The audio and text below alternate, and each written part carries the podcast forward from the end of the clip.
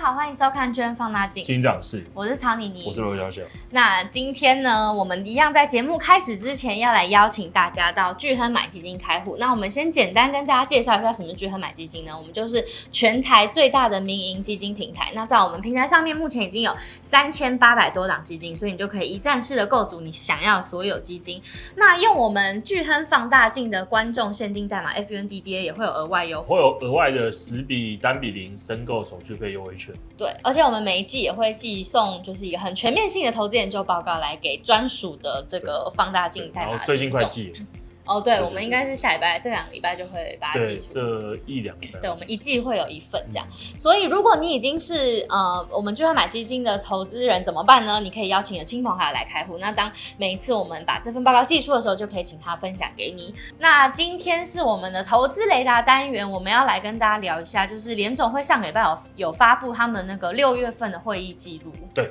他讲了什么？那其实，在六月份的，因为因为六月上的会议是。暂停升息嘛？哦，oh. 对，那所以大家都会想从这一份会议记录里面找出蛛丝嘛，因为现在因为现在市场好奇就是那暂停是会暂停多久嘛？嗯，那如果都开始暂停了，代表说离最后一里路可能也不远了，所以大家就想从上一次大概里面委员们互相的看法是什么，讨论是什么，然后得出说到底我们离最后的利率终点还有多遥远的距离，只是这是说很好奇的嘛。那其实还有除了这点之外，还有就是，那如果假设我们升完息了，停止了，那到下一次降息之间可能会有有多久？嗯，因为这我觉得这还是最核心的议题啊。因为其实现在离升息结束不远，这件事应该是非常共识嘛。就算你说，就算真的如如联总会主席讲的，可能再升两次，哦，那其实也就。你你相较于之前的升息幅度，其实也真的不遥远了。嗯、我认为要升再升两次的难度是比较大。那当一旦升息停止了之后，市场就会进入到最后最后最后的尾声啊。什么叫最后最后尾声？就通常我们根据过往的那个股美股的表现来看，你会发现说，呃，当美国开始升息的时候，因为代表市场好，所以股市各类资产、风险资产表现都不错。对。那当升息停止了到开始降息前。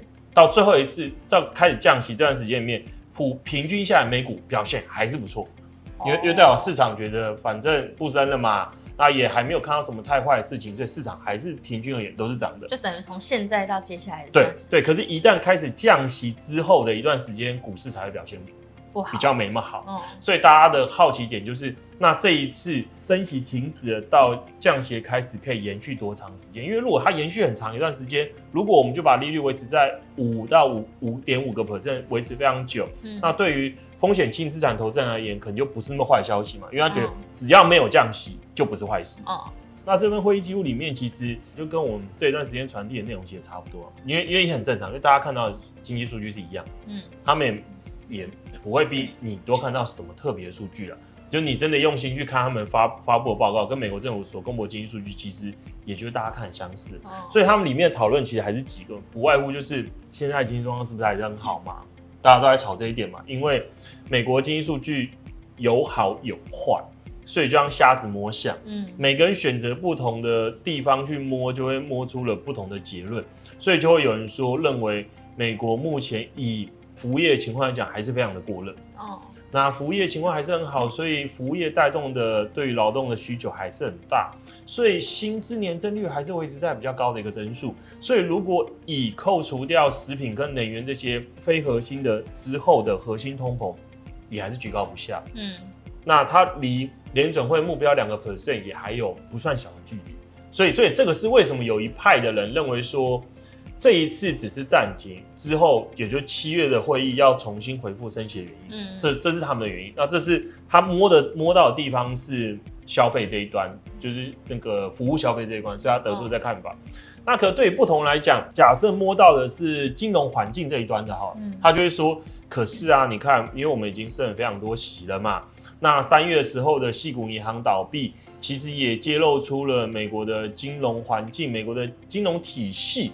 可能没有想象中的这么的这么的好嘛？嗯，那那他们的他们的看法就会是因为货币政策的影响是慢的，所以升了很多息。其实有另外一份报告啊，从利率的角度来看呢、啊，其实虽然说去年就开始大幅升息了，嗯，美国的货币政策环境陷入比较紧缩的时间是今年的第一季。那你看，今现在也才七月嘛，所以今年第一季到现在其实也才过了几个月的时间，嗯，所以以以这份研究报告的角度而言的话，就是比较紧的货币政策才刚开始要慢慢影响到经济。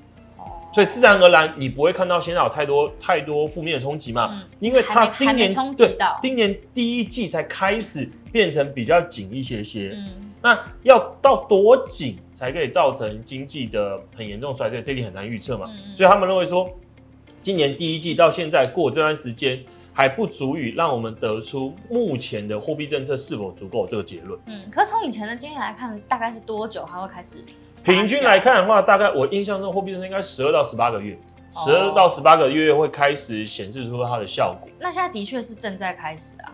对对，嗯、所以所以所以这一派人也有道理嘛，他就说我们应该先继续停止，嗯，先观察一下。嗯、那如果未来几个月发现说，其实现在升的息已经够了，那那已经足以让某些部门出现。比较严重的衰退，嗯，那就自然而然可以把需求跟通货膨胀率打下来，嗯，那这样为什么还要再升息？对，那所以这是两派主要的不同观点的人看法了。嗯，那这两派人当然也因为他们一开始看的数据出发点不同，所以这两派的人在不同的经济数据公布的时候就会跳出来讲话。嗯，没有一个中立一点的一派哦。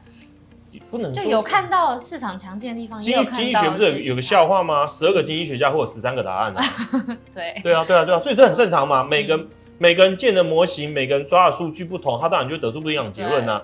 那假设假设 A 的模型里面最重要的参数是非制造业采购经理指数。所以，当非制造业采购采购经理指数出来的时候，他就会用这数据去跟你说，我认为现在可能还是非常好，所以要继续升息。嗯，那、啊、另外一派人，他可能是专门去看那个银行的贷款年增率。哦，那他从银行的贷款跟存款的变化，他会得出说，他认为银行的存款在萎缩，所以贷款增速也在往下掉。嗯，那随着贷款增速往下掉，企业这边获得资金困难，所以会开始裁员。或减少资本支出，那这会造成经济衰退，导致通膨往下走。所以，当他持续看到他存款跟贷款年增率是变差的时候，他就会说：“那我觉得现在升息幅度足够。”所以你不能说谁是对谁是错，各有一派。对对对，因为每个人用不同的模型去解释经济环境里面的某一个变、某某某一个影响嘛。这份会议记录出来之后，你说到底有没有什么太大影响？没有，因为大家还不知道。因为大家也知道，本来就知道里面有。可是联总会有很多官员啊，他们他们没有一个。比较好的共识嘛，比较多人的，所以，其实正常大家都会用那个点阵图当代表，嗯，因为点阵图就是每一个委员会一个点嘛，嗯，所以大家都说大部分人的点放在哪，那就是共识。嗯，可是点阵图的参考价值极不高，嗯，因为随着经济数据一出来，它可能瞬间推翻了它的，它也会变。对对，正常啊，因为。因为像我们刚才提的嘛，它如果是用非制造业采购经理指数去建模，主要当把这个当核心去建立模型的人，经济数据不是平滑的，它不是每一个月只会小幅度变化一点，它有可能啊。当然，因为最新的非资 ISM 的服务业采购经理指数是好的啦。然后我假设，我假设说。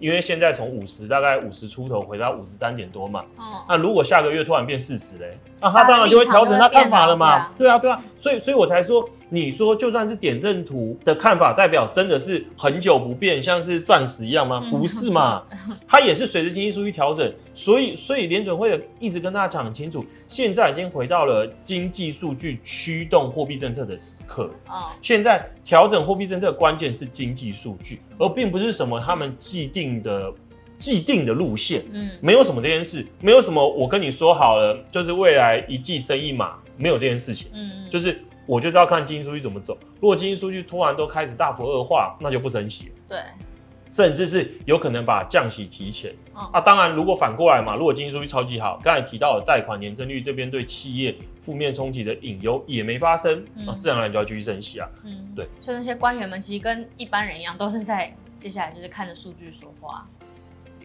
是吧？就是也没有一个什么有点羞辱的，是吧？就大家都在观察，因为也没有什么。他们的专长，他们会建立很多很多经济模型嘛。嗯、他们底下养了非常多经济学家。那、嗯、我如果没记错，经济学家的最大雇主就是联就是联准会。哦，对，美国美国政府这边雇了非常多的经济学家。欸、那讲一讲这个啊，巨亨首席经济学家，那你的看法嘞？对、啊。你对于这份报告的看法，或者是你对于接下来不是我们一直的看法，其实其实也不能说没变，我们确实有出现很大的转变。嗯，我们今年大概前几个月，可能到五五六月之前，我们对于对于今年美国的看法都是非常乐观。应该说，今年上半年的时候，那时候市场主流什么？市场从去年底到今年上半年的主流是说，今年就会降息。嗯，对他们，他们说今年就会发生降息。联准会其实甚至一开始说年中到下半年就会开始见到首次降息嘛。那那时候我们说不可能发生这件事嘛，因为我们说。我们从可取的美国各项资料来看，美国经济都处于非常健康、非常好的情况。嗯，那甚至我们也提了，其实联准会会比预期来的更难达到它的通膨目标。如果以核心通膨啊，不是不是通膨，是核心的。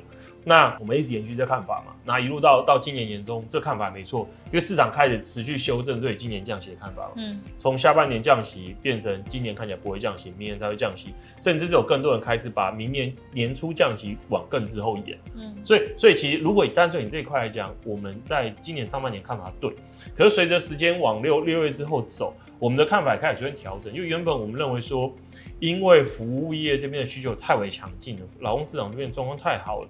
所以我们认为美国经济数据很难在今年出现大幅大幅转转差。嗯，它可是后来随着我们看到那个服务业采购经理指数的数值开始接连比较明显往下走之后，我们就开始修正我们的看法。因为我们之前的看法是来自于核心在于有几个变数是互相影响，一个就是我们刚才提到的 ISM 的服务业采购经理指数，嗯，然后一个是美国的消费者信心指数，嗯，然后一个当然就是劳动市场数据嘛，然后薪资年增率这几个这几个大概是绑在一块的。我们之前的看法是认为说，这四个数据里面有一个更加不一样，是消费者信心指数。消费者信心指数其实今年今年一整年都很烂，烂烂很久。那可是其他三个数字表现的还不错，所以我们认为说消费者信心指数出了问题。嗯，它应该会在未来的几个月开始大幅往上升高，追上其他三个数字。嗯，那这也是为什么我们我我们认为说今年不会降息，今年经济很好的原因。那可是后来啊，后来随着服务业成功经验指数也开始往下走。那甚至是我们自己建立对于失业率预测模型，也发现说失业率目前可能比劳动市场数据可能也出也出现一些错。嗯，这点在这次会议记录里面也有委员提到，他们也说目前美国失业率啊、薪资年这些看起来很好的数据，有可能里面是有杂讯。哦不排除这个数字之后可能会调整，它可能是错。